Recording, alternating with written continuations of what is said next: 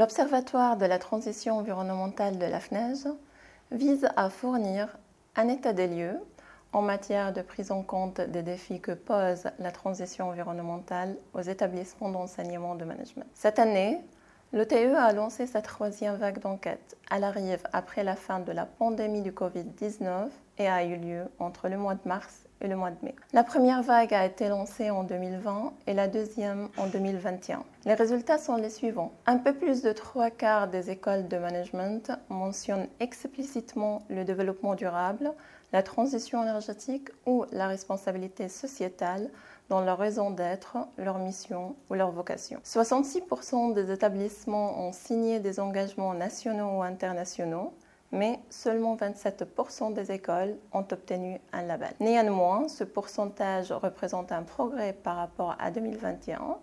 Mais encore, cette année, il y a une marge de progrès importante à ce niveau. Par rapport à l'intégration de la démarche de développement durable, la moitié des écoles déclarent l'avoir entièrement réalisée et 45% l'ont fait partiellement, ce qui constitue une évolution par rapport à 2020-2021. En revanche, la majorité des établissements ne sont pas dotés d'un comité de parties prenantes et un peu moins de la moitié des écoles ont publié un rapport de développement durable, ce qui laisse une marge de progrès importante sur ces deux points. Concernant les moyens affectés par les établissements au développement durable ou à la transition énergétique, une école sur deux déclare avoir un budget et un personnel dédié.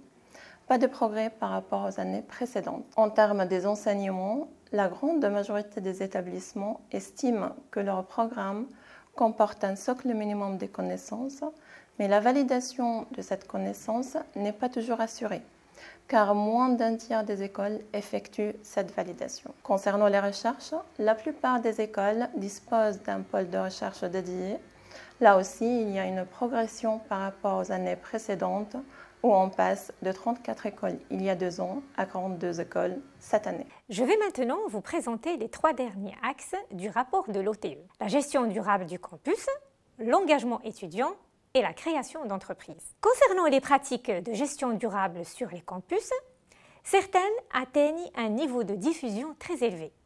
C'est notamment le cas du tri des déchets et des efforts pour réduire la consommation d'énergie. Mais il y a des pratiques qui restent minoritaires, bien qu'en hausse.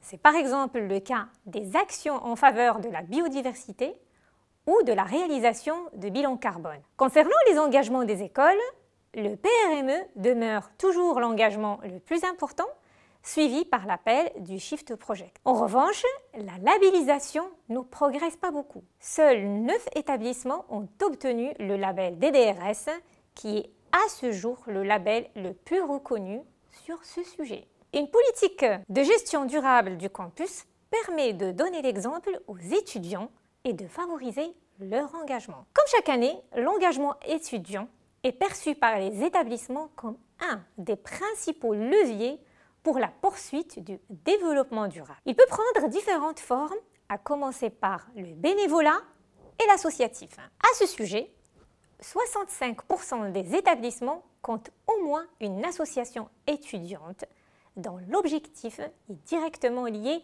à la transition environnementale. Cependant, moins de 50% des écoles sont partenaires de la semaine étudiante du développement durable.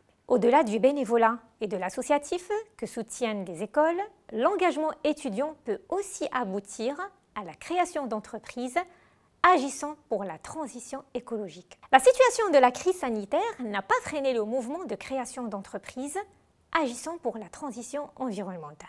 60% des établissements déclarent favoriser spécifiquement la création d'éco-entreprises et 505 éco-entreprises étaient en voie de création en 2022. En conclusion, nous avons calculé comme les années précédentes un indice de synthèse à partir des questions les plus importantes. Cette année, elle s'établit à 0,6, ce qui caractérise pour la première fois un état de maturité robuste. Les deux vagues précédentes étaient caractérisées par un état de maturité limité cela peut être interprété comme une progression de l'ensemble du secteur de l'enseignement supérieur en gestion dans la voie de la transition écologique. Il convient toutefois de ne pas oublier la grande disparité entre les établissements et l'existence de marges de progrès, notamment en matière de mobilité et de certification.